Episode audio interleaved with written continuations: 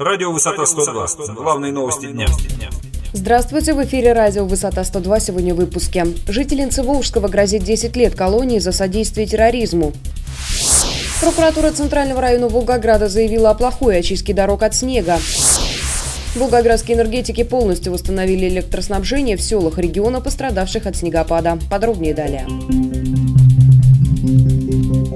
Волгоградский облсуд направлен на уголовное дело 19-летней жительницы Волжского Алены Быковой, которая обвиняет в содействии террористической деятельности. Об этом сообщили в пресс-службе облпрокуратуры. Напомним, Быкова попала в поле зрения Управления Федеральной службы безопасности России по региону в 2012 году. Девушка в сентябре 2011 года приняла ислам, хотела уехать в Чеченскую республику, чтобы вступить в ряды бандгрупп.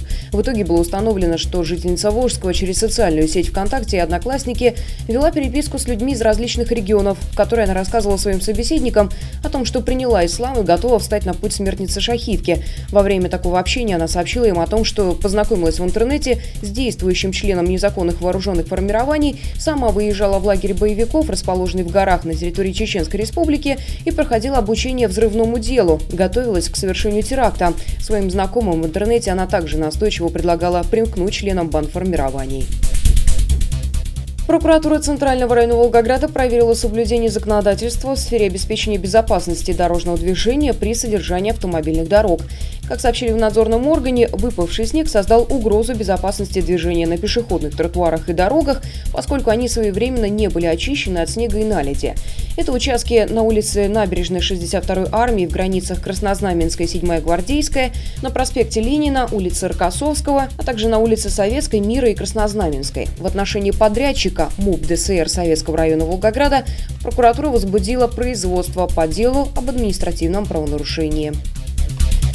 Тем временем специалисты Волгоград Энерго полностью восстановили электроснабжение потребителей Старополтавского и Паласовского районов Волгоградской области. Как сообщили в компании, 20 бригад, в составе которых свыше 100 сотрудников филиала и 20 единиц спецтехники, ликвидировали последствия порывов проводов в результате порывистого ветра и метели.